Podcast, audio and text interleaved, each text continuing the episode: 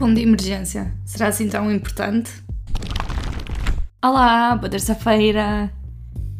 Então, se tu costumas acompanhar principalmente os stories, que é onde eu vou divulgando assim o que vai acontecendo no dia a dia, deves ter percebido que eu estou no que se pode chamar uma maré de azar.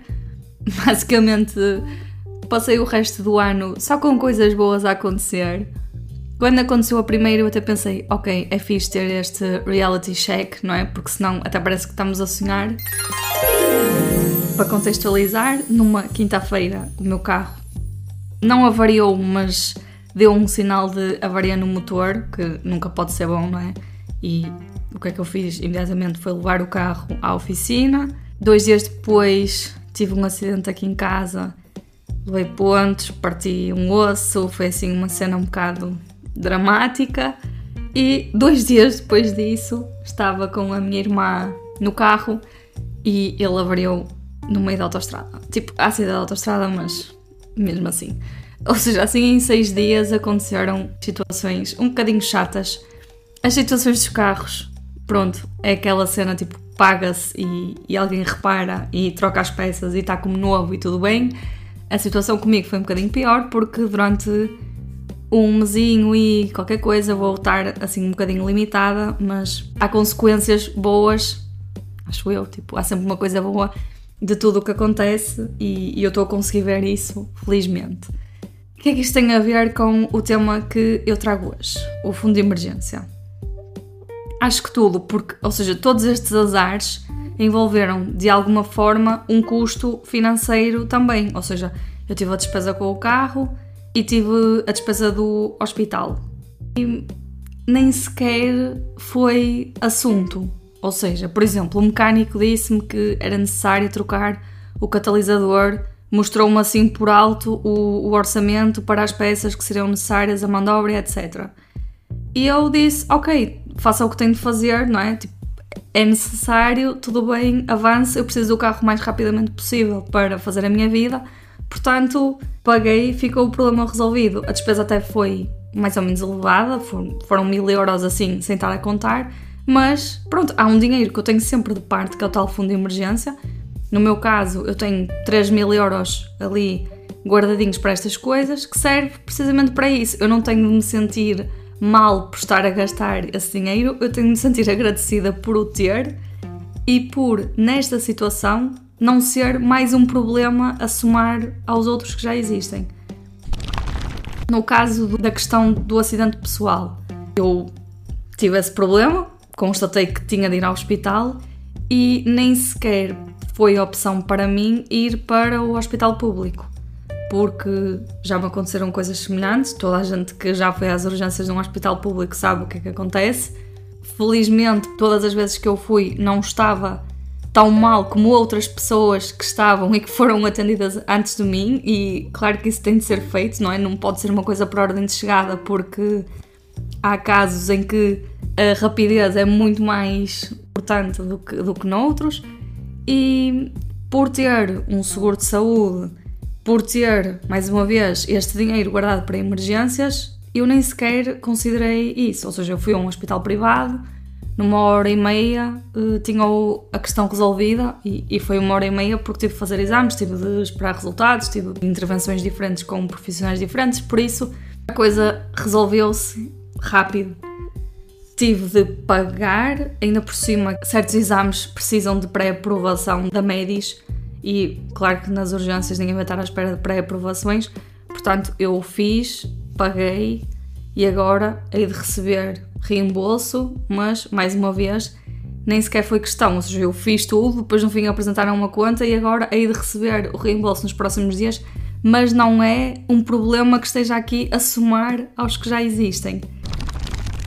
Porquê que isto é importante? Porque todas estas situações más que acontecem já são más o suficiente não é? Tipo, já nos trazem transtorno, dores, eh, preocupações e etc.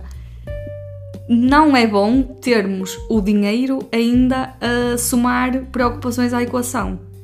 Se estas coisas já são tão más por si só, que ao menos eu possa pagar e não ter de me preocupar com isso. Eu acho que essa é a principal vantagem de ter um fundo de emergência. Eu sei que isto custa principalmente nos casos em que, por exemplo, nós acabamos de acumular esse tal valor que queremos para fundo de emergência e pimbas, logo a seguir há um imprevisto e vamos gastar e voltamos outra vez à estar caseira porque temos outra vez de estar a construir. Eu sei que pode parecer um bocadinho chato, mas seria muito mais chato se nós não o tivéssemos e depois, além de termos um carro avariado e ter de estar a pensar como é que nos vamos deslocar e etc., ainda ter de estar a pensar como é que vamos pagar essa despesa. Por isso, o que o fundo de emergência nos permite é paz de espírito, é saber que podemos tomar as decisões que forem melhores para nós. Por exemplo, no caso do carro, deixar logo o carro na, na oficina para ser reparado o mais depressa possível, em vez de depois de ter de estar Sei lá, pensar como é que vou conseguir o dinheiro, se calhar adiar mais um bocadinho, se calhar esperar pelo próximo ordenado para conseguir pagar. No caso da saúde, poder escolher o hospital ou o local aonde se vai sem ter o preço do serviço em consideração. Ou seja, há, este, há todas estas preocupações que nós retiramos da equação, porque numa altura destas o que nós precisamos mesmo é de simplificar e não de coisas que ainda vão piorar e etc. Agora, há aqui outra questão. Pronto, eu tenho usado, e eu sei, o fundo de emergência agora nos últimos dias para estas coisas assim um bocadinho más, mas a verdade é que nós eu já utilizei para coisas boas. Porque eu acho que quando nós falamos em fundo de emergência, pensamos só nas coisas negativas e, e etc. E, e, também é por isso que eu gosto mais de falar almofadinha, que é aquilo que nos deixa, deixa, deixa dormir tranquilos de noite e que pode ser também usado para coisas boas. Eu acho que já falei disto aqui, mas vou repetir. Quem não quiser pode passar à frente. Eu já usei estas almofadinha para, por exemplo, pagar o adiantamento do meu primeiro livro. Isto foi uma coisa que surgiu assim mais ou menos de repente, era uma despesa que não estava uh, prevista. Com o salário do mês eu não conseguiria pagar essa despesa, ou seja, eu não podia direcionar as poupanças desse mês para, para esse objetivo em específico. Por isso, eu tive de recorrer a esse tal dinheiro que eu tenho, que tinha guardado para pagar esse adiantamento e depois, ao longo dos meses seguintes, voltei então a preencher a almofadinha para ter o valor com que eu me sinto confortável. Agora, o valor com que eu me sinto confortável não é universal. Por exemplo, para mim, 3 mil euros é ok, chega. Olha, estou aqui numa maré de azar e ainda tenho dinheiro disponível lá, por isso espero que não, espero que não me aconteça mais nada, mas a verdade é que salvaguardou os problemas que eu tive agora nos últimos dias. Mas para outras pessoas, com outras circunstâncias, pode ser um valor baixo e realista, não é? É engraçado que eu na semana passada abri uma caixinha de perguntas e tive um, uma das perguntas era se eu achava que 50 mil euros uh, para fundo de emergência seria demasiado. É assim, eu, para mim, 50 mil euros seria, sem dúvida, demasiado. É muito mais do que, do que o que eu tenho agora. Agora, para aquela pessoa em específico, eu não sei, só ela sabe. E se ela definiu 50 mil euros, eu suponho que tenha sido com algum fundamento ou alguma lógica e não foi só tirou assim um número para o ar. Nós não sabemos, não é? Não sabemos as despesas que a pessoa tem, as responsabilidades, tudo isso tem impacto, até tolerância. Por exemplo, isto também é uma ideia engraçada, que também já partilharam comigo na página, um, uma pessoa com, com quem eu converso várias vezes, que me disse que não tem fundo de emergência por um motivo, porque tem uma rede de cartões de crédito que podem precisamente fazer este, este serviço. Tipo, imaginem, eu não tinha mil euros agora para pagar a despesa do carro eu posso pagar com o cartão de crédito e esse valor só me será debitado no mês seguinte. Portanto, eu tenho até ao mês seguinte para pagar, lá está, para receber o ordenado, para encontrar esse dinheiro, para mover dinheiro que tenha noutras contas. Por isso, pode ser uma forma de gerir as coisas. Agora, a questão dos cartões de crédito, e foi isso que eu também disse que me deixou um bocadinho de pé atrás, é que imaginem, tipo, se eu não consigo poupar mil euros por mês, então, eu no mês seguinte, quando recebo então a conta do cartão de crédito, caso não tenha valor nenhum em dinheiro disponível, extra o que estou a receber no salário, eu não vou conseguir pagar a 100% a dívida do cartão de crédito. Então vou ter, vou ter aqueles juros exorbitantes de cartões que ninguém quer pagar.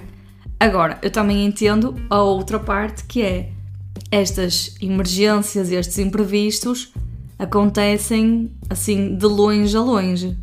Será que, e isto é um argumento que quem o, o faz uh, utiliza, será que não compensa pagar esses juros, tipo de 5 em 5 anos, na eventualidade de, de existirem, face a ter aquele tal dinheiro ali parado sem valorizar? Ou seja, no fundo, o que eles dizem é que o dinheiro que eles ganham com ter esse dinheiro investido serve depois para numa eventualidade, pagar os tais juros, se forem necessários, do cartão de crédito. Pronto, mas isto são outras coisas. Eu, com cartões de crédito, não gosto muito de brincar, porque quando nós temos muita literacia financeira e conseguimos ter organização muito boa para gerir todas estas coisas, são uma arma fantástica para fazer coisas deste género quando não há assim tão boa literacia, quando nos desleixamos em qualquer coisa, podem ser catastróficos. Por isso, eu acredito que quem goste muito destes temas consiga aprender sobre isso sozinho e prefiro não falar muito porque há um risco muito grande das coisas correrem mal. Portanto, o que eu acho que é o melhor até para para poder investir com segurança, para não ter aqueles problemas de se eu precisar de dinheiro amanhã e etc. É ter sempre aquela almofadinha numa conta, não precisa ter grandes rentabilidades, não precisa de nada disso, só precisa estar ali para, quando os azares acontecem, garantir que o dinheiro não é outro problema a somar a todas as coisas que nos estão a acontecer. Bem, e eu estou a gravar isto para sair daqui a uma semana, portanto, espero que até o episódio sair não me tenha acontecido mais nenhuma desgraça, porque isto realmente está a correr um bocado mal, mas coisas positivas também saíram daqui. Estou em casa, estou com tempo para gravar o podcast, por isso há coisas boas. E pronto, era isto que eu tinha para dizer esta semana. Tchau, tchau, até a próxima!